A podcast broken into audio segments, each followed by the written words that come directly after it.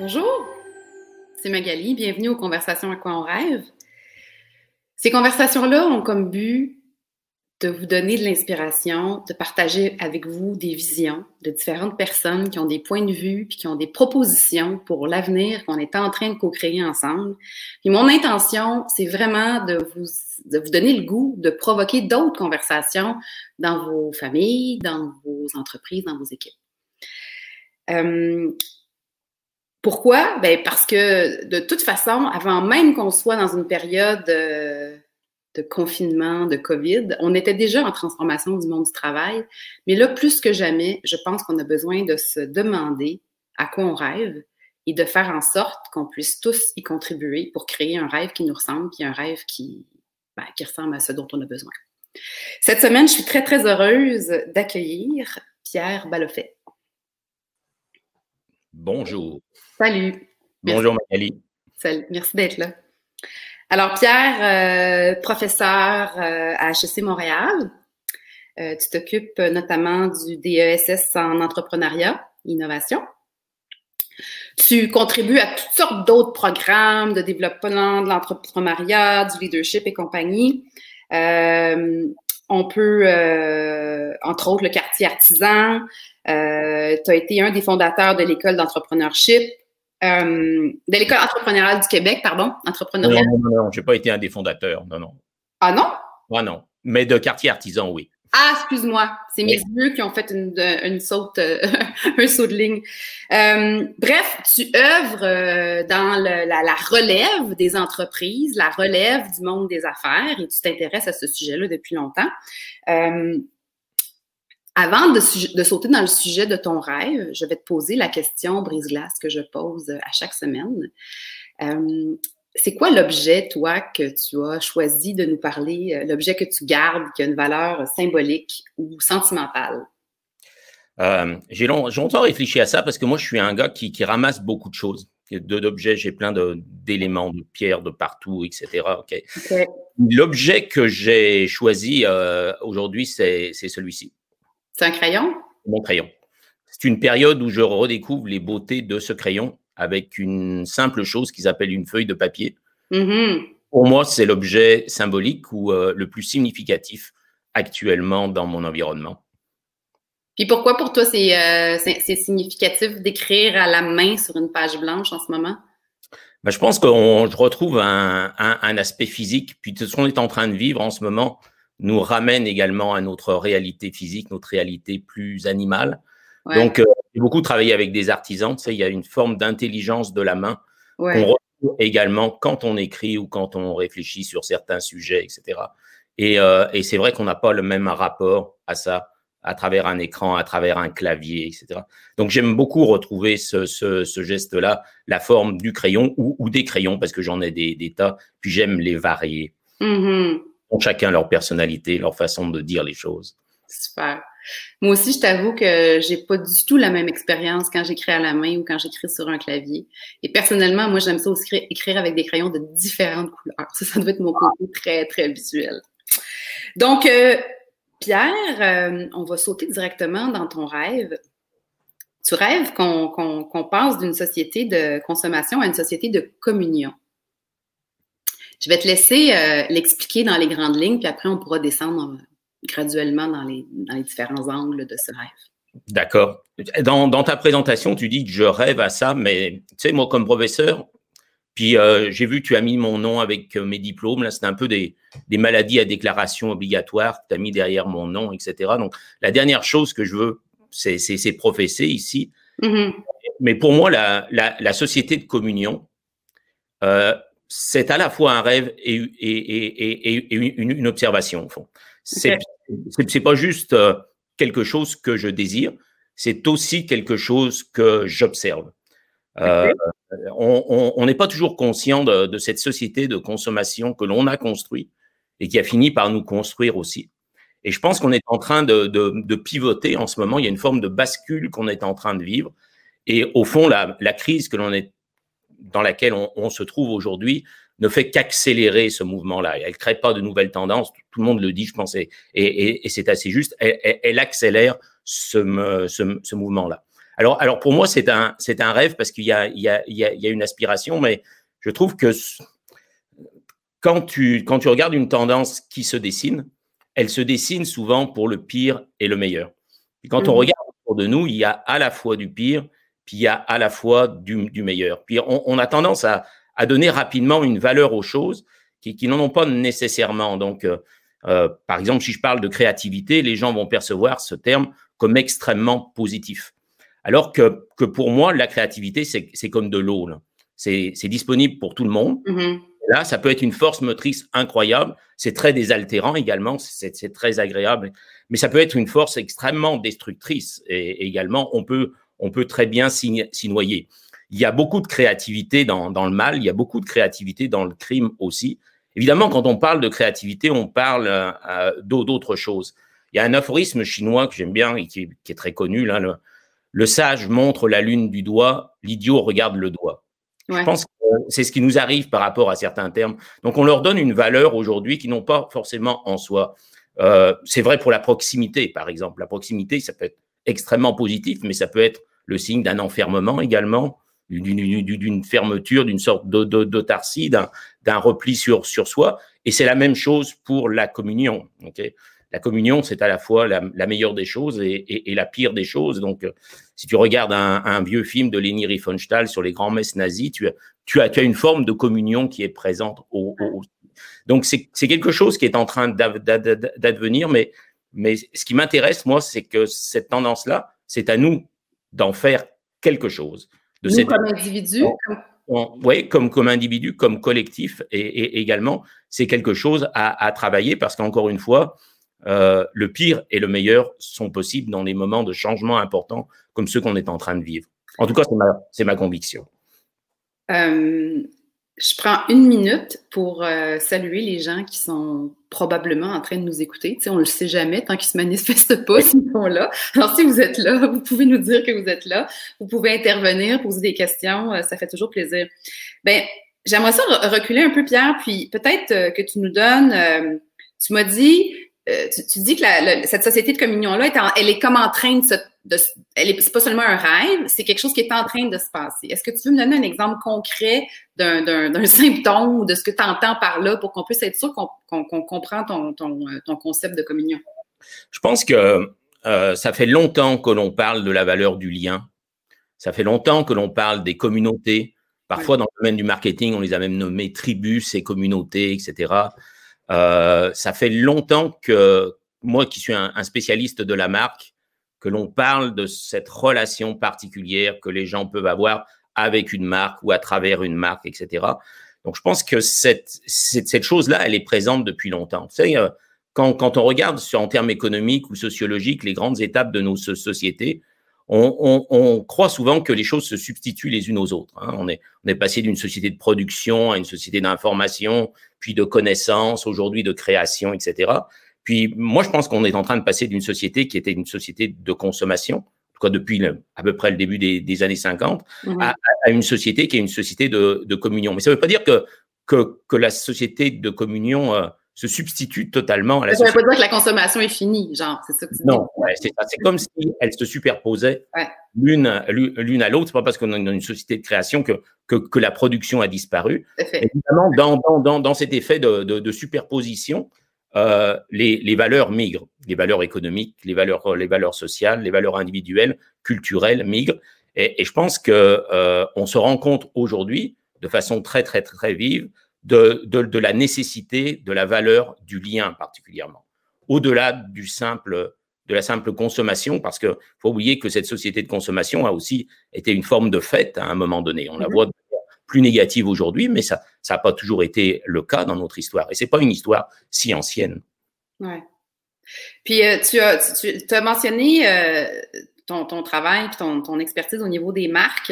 Euh, puis c'est vrai qu'en en, en, marketing, en, publicité, on a souvent on a souvent voulu créer des liens, hein, créer des tribus, créer des communautés. Comment tu vois, imaginons qu'on continue à avancer là-dedans puis qu'on va de plus en plus dans une société de communion.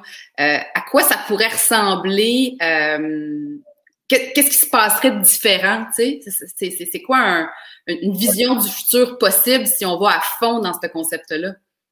Ben, je, vais, je, vais, repartir un peu en, en, en arrière. On vit toujours dans un monde qui a été d'une certaine façon fabriqué. Puis la société de consommation, c'est pas une génération spontanée, ça. c'est nous qui l'avons fabriqué. De la même façon qu'il y a eu un complexe militaro-industriel, il y a eu un complexe publicito-industriel à un moment donné. Mm. Puis, euh, je, un des premiers euh, travaux de recherche que j'ai fait à l'époque, ça fait longtemps, ça, c'était euh, sur la relation entre l'agence de communication Publicis, qui est, qui est assez connue, mm-hmm. et, et, et, le groupe L'Oréal. Publicis, c'est un peu la présence historique du groupe L'Oréal. Puis, mm-hmm. quand tu regardes les premiers pas de leur travail avec L'Oréal, tu te rends compte que leur travail, c'était pas de, juste de créer des produits, d'apposer un nom sur ces produits-là, mais leur travail, c'était essentiellement de fabriquer un consommateur, ou précisément une, une consommatrice à, à, à l'époque de, de, cosmétiques. Qu'est-ce que tu veux dire par fabriquer, excuse-moi? C'est vraiment une, une, forme de, de construction, de paysage mental qui fait en sorte qu'aujourd'hui, on comprend notre réalité à, à travers ce prisme-là. Il y a, y a, un truc qui traîne parfois sur les réseaux sociaux et qui est un peu dur. Là. Euh, tu as des logos d'une marque en haut, puis en bas, tu as des feuilles d'arbres.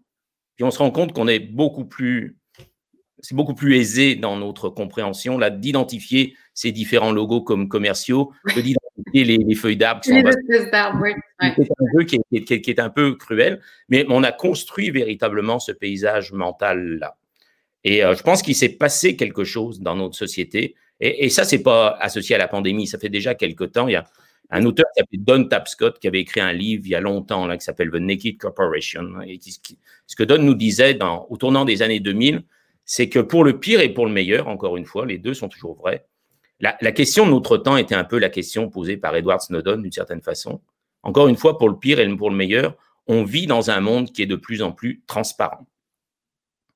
Mm-hmm. Et, et, et, ça, ça change tout. Moi, quand j'ai commencé. Qu'on le veuille ou non, hein, parce que des fois, il y, a, il y a une volonté de transparence, puis des fois, ben, qu'on le veuille ou pas, ben, on voit pareil. Donc, euh...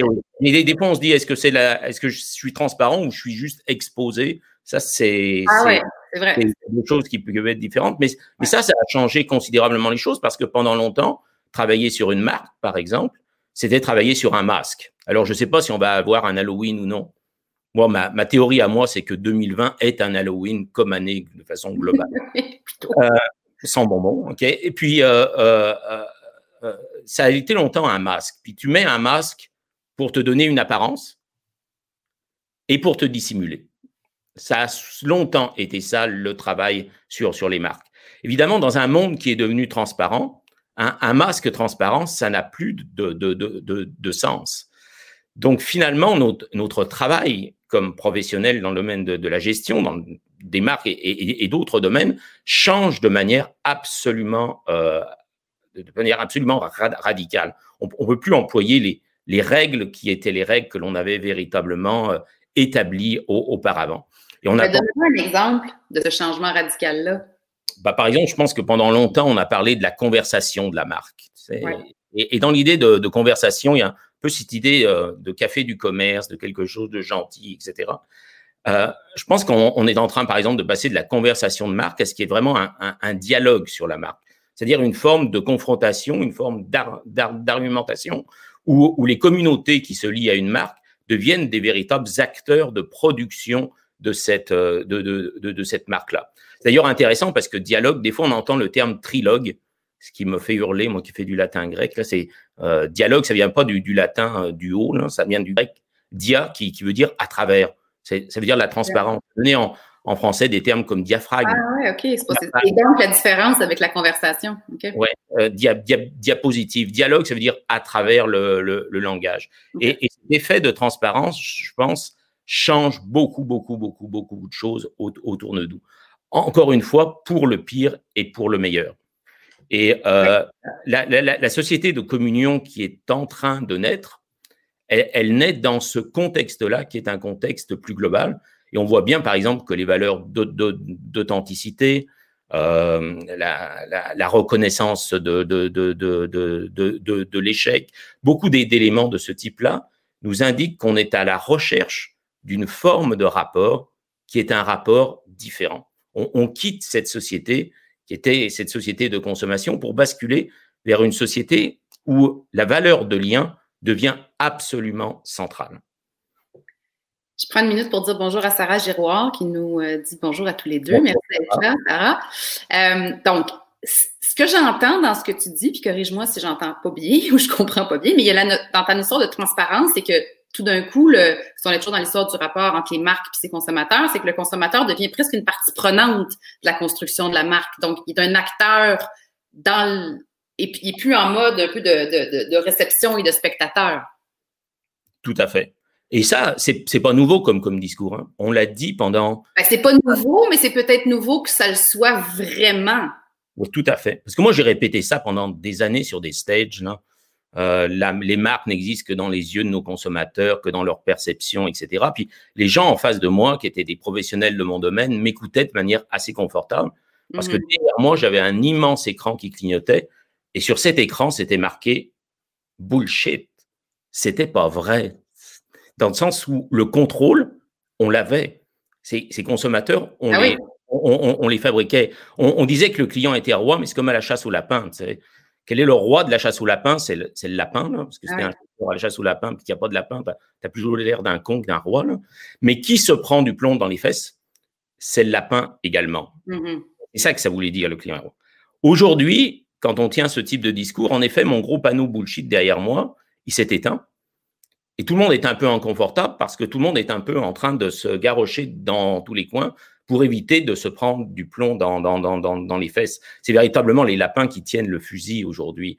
Donc, la, la bascule qu'on est en train de vivre sur un plan économique, mais sur un plan culturel, sociologique et, et, également, est une bascule extrêmement importante. Et euh, elle, elle, est importante sur, sur, un plan social, sur le plan de nos sociétés, mais elle modifie finalement considérablement nos métiers. C'est comme si on n'avait pas juste besoin de nouvelles stratégies, de nouvelles façons de faire les choses, de nouvelles tactiques, des nouveaux dix règles qui te permettent de. C'est comme si on était un peu condamné à se doter d'une nouvelle tête pour pouvoir agir dans ce monde qui a profondément basculé. OK. Imaginons que tu avais la réponse, là. C'est quoi notre nouvelle tête? Qu'est-ce qu'il faut mettre dedans? C'est quoi les nouveaux. Euh, c'est des capacités? C'est-tu des, des croyances? C'est quoi qu'il faut qu'il change? Je pense que, en tout cas, si je prends moi dans, dans mon domaine, on a eu tendance à intellectualiser beaucoup les choses. On a eu tendance à les faire décoller, à aboutir à des systèmes qui sont de plus en plus complexes. Mm-hmm. Et ce que je remarque, c'est qu'on en revient au fond un peu aux, bases des, des, choses. Euh, c'est comme si, si, on prenait un, un, temps de recul pour en revenir. Puis moi, quand, par exemple, un des termes qu'on entend souvent aujourd'hui, c'est le terme d'écosystème. Ouais. Et, cette allusion à un système naturel est, pour moi pas juste anodine. On, veut dire quelque chose ici. On essaye de reprendre une prise avec une réalité qui est une réalité vraiment mouvante et, vraiment vivante. Et, c'est elle qui importe véritablement. Au fond, quand on élabore une stratégie dans le domaine des affaires, que ce soit une stratégie de ressources humaines, une stratégie financière, peu importe, hein, ce que mhm. l'on élabore, c'est une recette. et je pense qu'avec le temps, sur notre air d'aller un peu, on a oublié que les, gens ne mangeaient pas des recettes. Ils mangent le plat. Et que l'exécution, c'est sans doute le principal lieu d'élaboration de la stratégie. On se rend compte en ce moment qu'on n'est pas tout à fait des êtres euh, à l'aise à vivre en virtuel, en Zoom, etc. On, a une forme d'animalité qui fait que nos rapports se, tissent de manière physique et également. Mais justement, euh, c'est intéressant le point que tu amènes là parce que quand j'entends le concept de la communion, euh, ben c'est comme, je ne sais pas pourquoi je pense à ça, mais j'imagine des gens ensemble. Euh, cette, cette, espèce de rapport-là différent autour de la communion, du collectif, de l'écosystème, dans un contexte qui est pratiquement 100% virtuel, ça, ça, ça marche, ça se peut. Ça, ça permet la, le réel espèce de truc qui tourne, là. Ouais, ça, ça, ça se peut plus ou moins. On, on, est tous assez malheureux là-dedans. Puis il y a une expression que j'aime pas du tout, moi, c'est l'expression la nouvelle normale. Je pense que ce qu'on est en train de vivre est, est pas normal. C'est une parenthèse, puis elle va se clore, mais elle va pas être sans conséquence. Puis c'est comme si on était tous amenés à, à, à prendre une certaine des, des, des, des, décision. Puis cette société de communion, c'est vrai que c'est un peu une aspiration et, également. On, voudrait les faire les choses autrement, mm-hmm. faire mieux. Puis en effet, le, terme de les faire ensemble devient quelque chose de super important. Euh, j'avais écrit un texte il y a encore des années là, qui s'appelait Le monde éco. ok Co et, éco, ok création, etc. Puis euh, ce que j'ai toujours dans la tête quand, quand je lis ce titre-là, c'est le monde est con. le monde est éco. Je me disais qu'en enlevant un, un, N, on pouvait arriver ensemble à quelque chose d'un peu différent. Bon, ben, excuse-moi, excuse-moi. Des fois, il y a un décalage. Puis, puis, puis, quand on fait ça, ça nous oblige, à, revisiter un peu nos métiers, nos têtes. Euh, par exemple, je suis un spécialiste de la marque, mais, mais dans ma vie, j'ai étudié plutôt en, lettres classiques. Puis, euh, les marques, elles ont existé euh, bien avant l'invention du marketing pour nous, c'est devenu à peu près synonyme.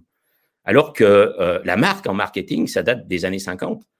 Mais c'est devenu un outil si puissant du marketing qu'on a fini par les confondre l'un avec l'autre. Alors, je pense que leur nature est vraiment différente. Puis, l'origine de, de, de, la marque, c'est, c'est pas des, des, bestiaux que l'on marquait, que l'on brandait, etc. C'est, une origine euh, religieuse, ok? Religion qui veut dire religarer, qui veut dire relier les choses.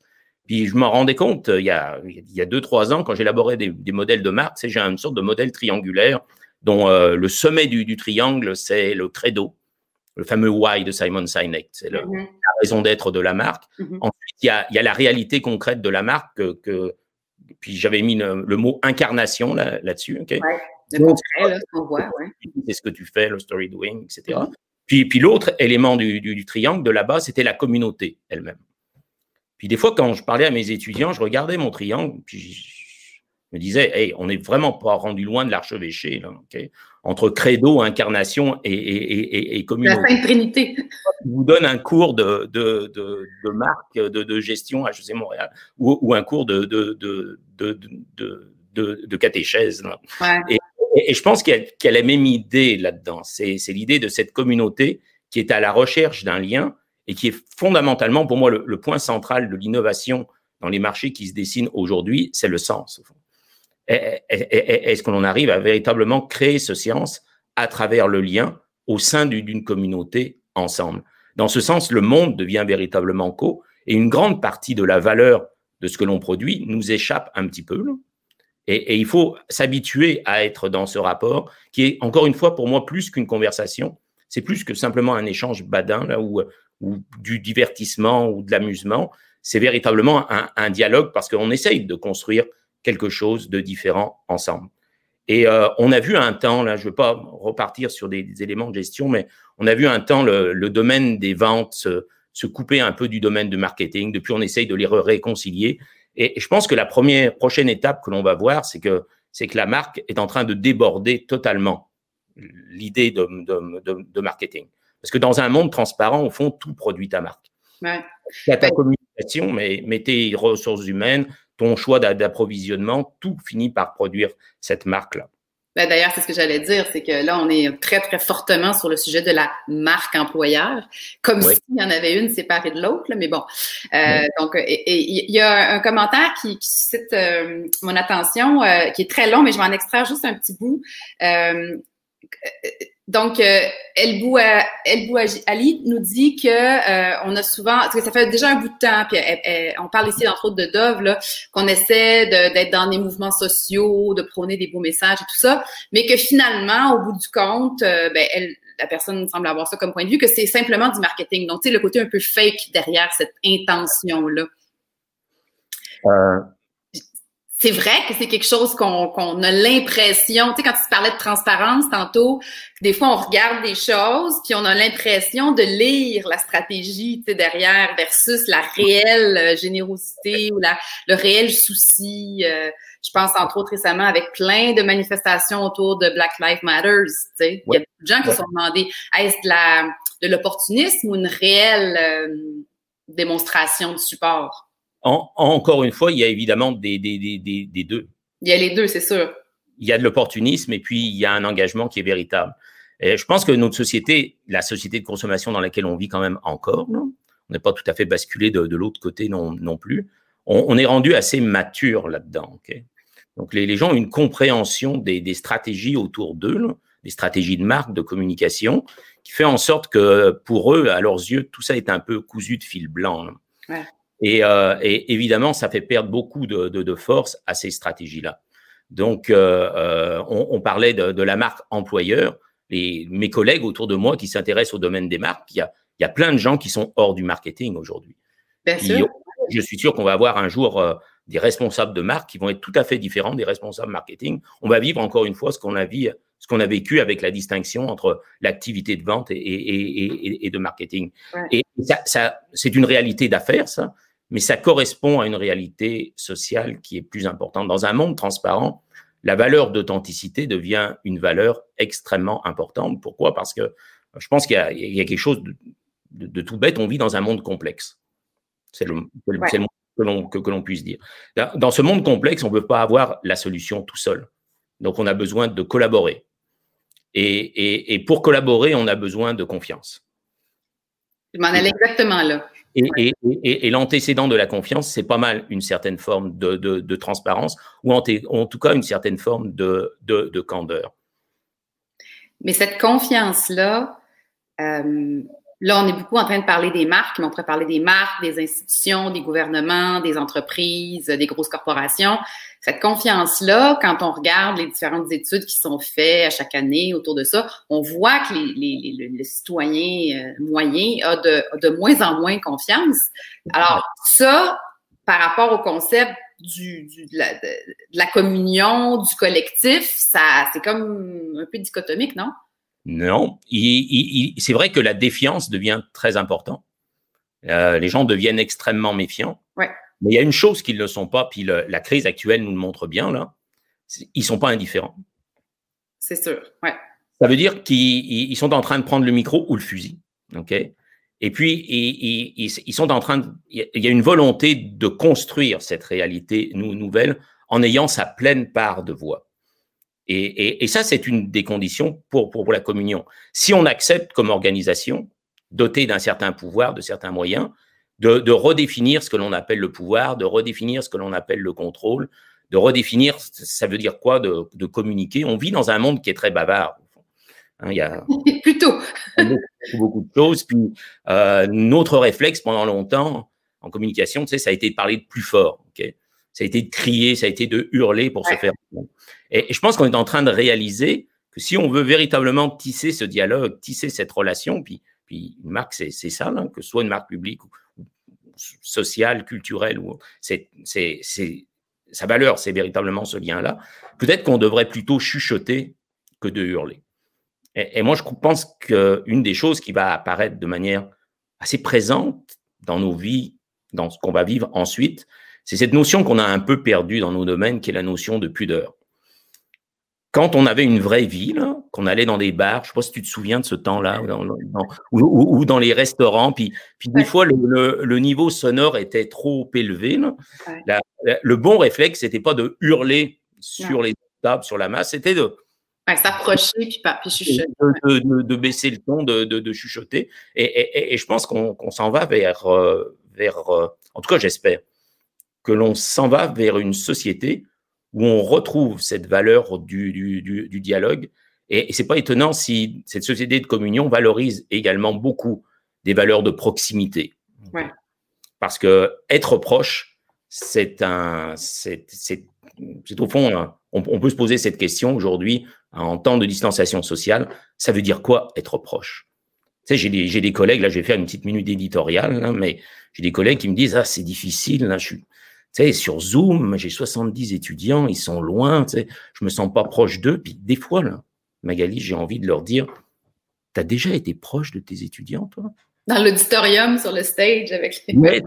donc, euh, je pense que cette, cette période qui, qui, nous interroge nous, nous, nous, permet de réaliser certaines choses qui, qui, sont bien présentes autour de nous. Encore une fois, cette société de communion, je pense qu'elle est en germe, en germe autour de nous. Il, y a, il y a une volonté, il y a une aspiration à quelque chose de, de, de, différent pour faire les choses mieux. Puis, puis la communion, c'est non seulement la communion entre les êtres humains, mais c'est la communion avec le monde, avec la, nature, avec, avec les objets. C'est, on peut étendre vraiment cette idée de communion à autre chose. Le fameux écosystème qui est composé d'un paquet d'affaires. Mais dans ce que tu dis, quand tu parles de chuchoter, là, moi, je vois aussi la notion d'une, communication beaucoup plus euh, euh, moins de beaucoup moins de masse puis beaucoup plus euh, presque personne à personne, tu sais, qui, qui, est comme une façon complètement différente.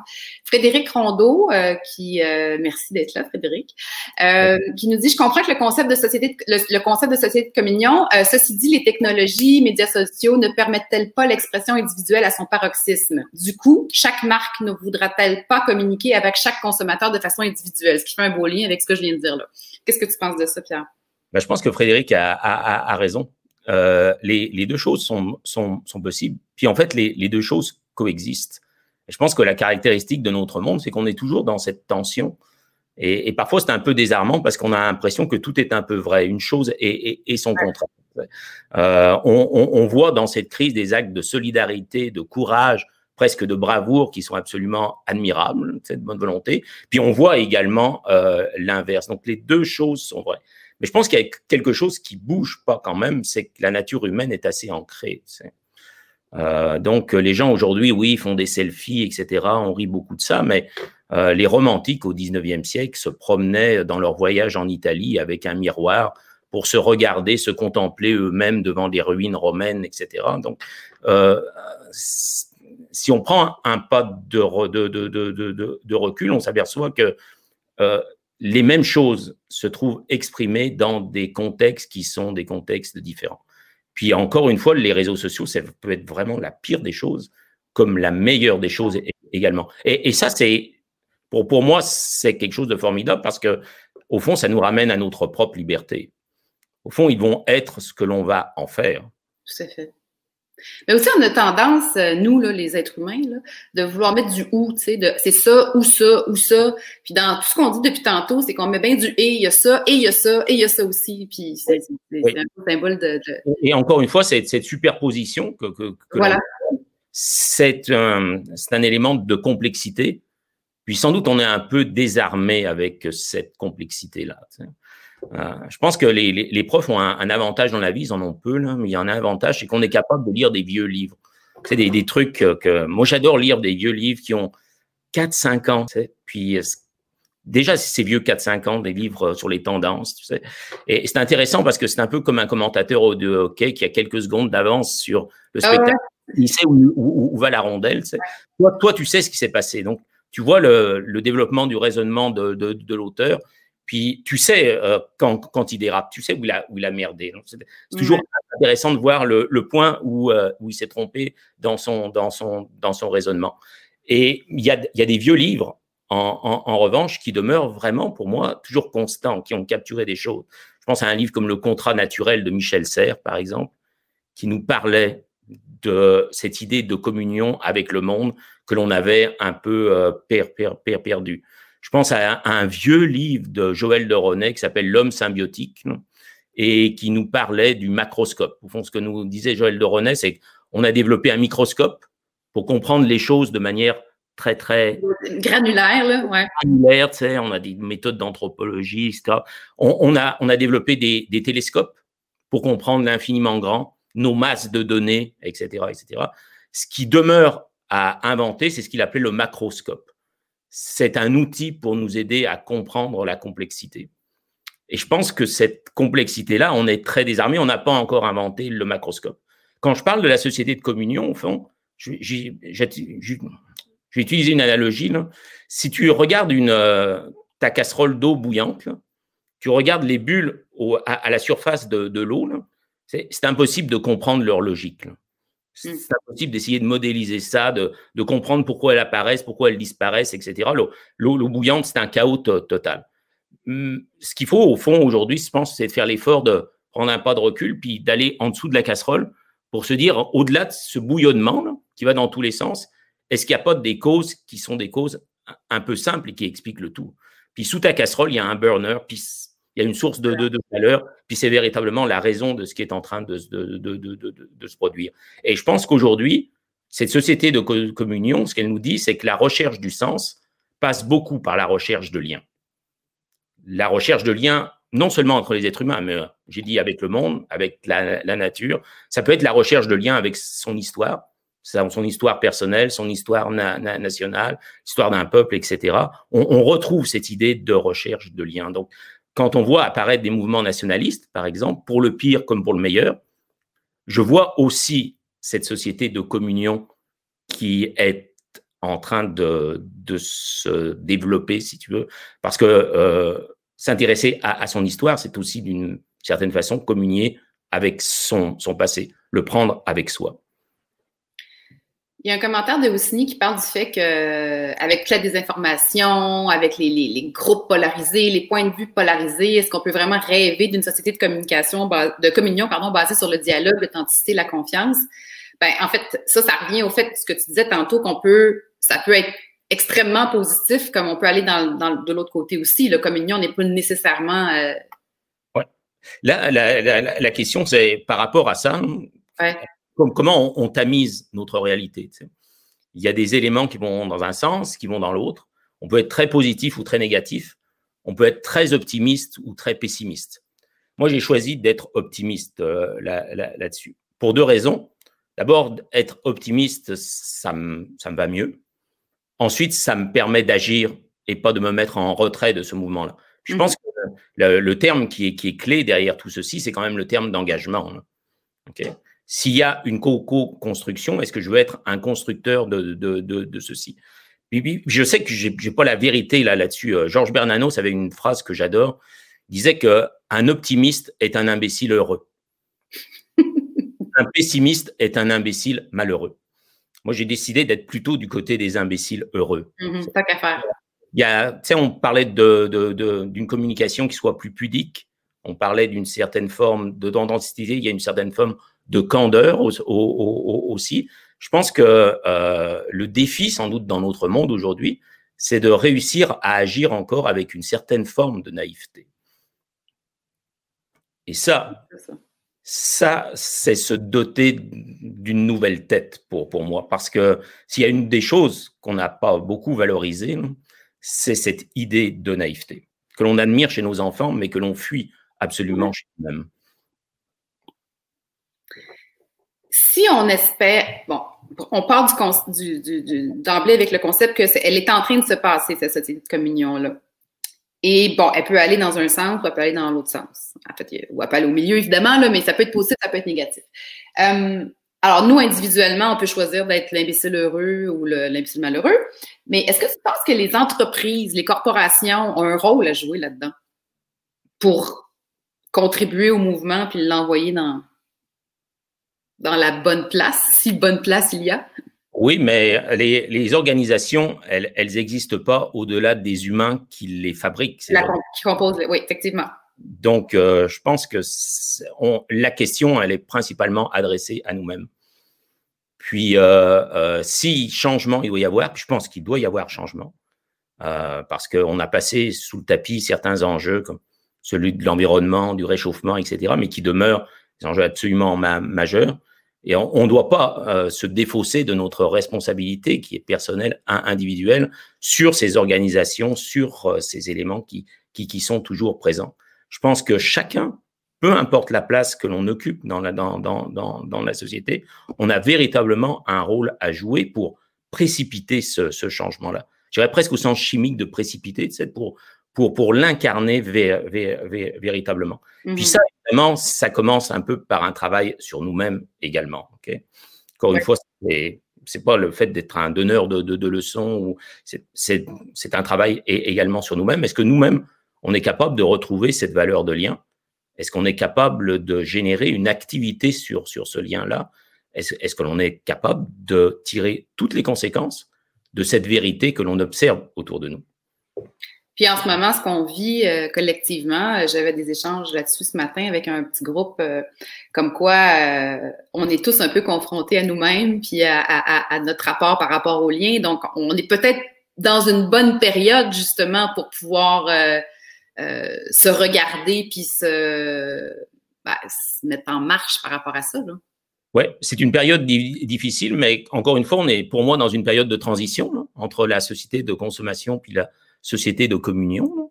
Puis c'est une période de mue. Et, ça, dans, la nature, muet, ça n'a jamais été. Euh, jamais agréable. Ouais. Ouais, ça peut être très inconfortable, en fait. Les, mutations sont, sont, parfois douloureuses, mais elles sont nécessaires. Si je te, je te donne le mot de la fin euh, dans une optique de nous amener à, un message, une idée, un truc qui, que tu aimerais vraiment qu'on garde en tête euh, euh, de tout ce concept-là pour nous amener à, poursuivre, ce serait quoi? Je pense que la société de communion, on la voit se dessiner autour de nous. Il y a plein d'indices de ce qu'elle est en train de se former. Euh, ensuite, comme j'ai dit, je pense que c'est une question qui est adressée à nous-mêmes. Est-ce qu'on veut soi-même y contribuer? Est-ce qu'on veut soi-même adopter une, euh, une pensée, je dirais, alerte par rapport à cette société-là, où on demeure dans une forme d'inertie? C'est véritablement la, la, la, question qui, qui, nous est posée. à faire. Oui, et, je pense que ça va demander beaucoup d'invention chez nous. ça va beaucoup demander. Il y a un mot que qu'on devrait employer plus souvent, je pense, c'est d'imagination dans le domaine des affaires, comme dans le domaine social, comme dans le domaine culturel, la santé, etc. Est-ce qu'on est encore capable d'imaginer un monde différent que l'on puisse créer ensemble autour de cette idée de communion? Moi, je suis persuadé que oui. Puis l'imagination, pour moi, c'est pas réservé à des gens créatifs ou euh, je pense que si j'avais un, un dernier terme à, retenir là, euh, c'est celui de c'est de l'eau. L'eau, elle est disponible pour tout le monde. Elle est là c'est à nous de décider de s'emparer de cette force motrice, puis d'en faire quelque chose de positif, en, sachant que, bien entendu, cette chose positive peut être également très négative à, certains égards. Mais finalement, dans tout ceci, on est renvoyé par rapport à nous-mêmes. Et ça, c'est assez inconfortable. Et, c'est sans doute la, la, caractéristique des, euh, des, situations de crise. Jean-Paul Sartre, dans la Dernière Guerre mondiale, avait eu une phrase qui est une phrase assez provocante. Il disait On n'a jamais été libre, plus libre que pendant l'occupation allemande. C'était une phrase euh, assez forte qui nous disait au fond qu'on n'a jamais été euh, renvoyé plus chacun face à sa propre responsabilité. Et ça, je pense que c'est pas facile, encore une fois, c'est une mue, ça peut être difficile, mais c'est la condition nécessaire pour que d'un changement véritable se produise dans nos sociétés. Puis s'il y a une chose, je pense qu'on peut s'accorder, on s'accorde sans doute pas pour les voiles, mais on est tous à peu près conscients qu'on ne peut pas continuer à faire tourner la même roue sans conséquences, qui soient des conséquences absolument destructrices pour nous, pour notre monde, pour, l'ensemble du vivant. Ben écoute, Pierre, sur ces belles paroles, on va s'arrêter là. Merci à tout le monde qui ont participé. Il, y a, des livres qui ont été suggérés. Vous avez été quand même assez actifs. J'ai pas pu tout nommer, mais ça reste dans le fil. Euh, alors, ben, je pense qu'on peut peut-être tout prendre l'invitation de Pierre, aller prendre une marche, puis. Euh... Prenez une marche et, lisez des vieux livres. Hein? Prenez une marche et lisez des vieux livres. Relire des vieux livres, c'est ça. Alors, euh, ben, encore une fois, Pierre, merci beaucoup de ta participation. Euh, si vous voulez écouter les conversations passées, je vous rappelle qu'elles sont sur balado.magalieco.com. Puis vous pouvez aussi les trouver en, en format audio seulement sur Spotify, iTunes et Google.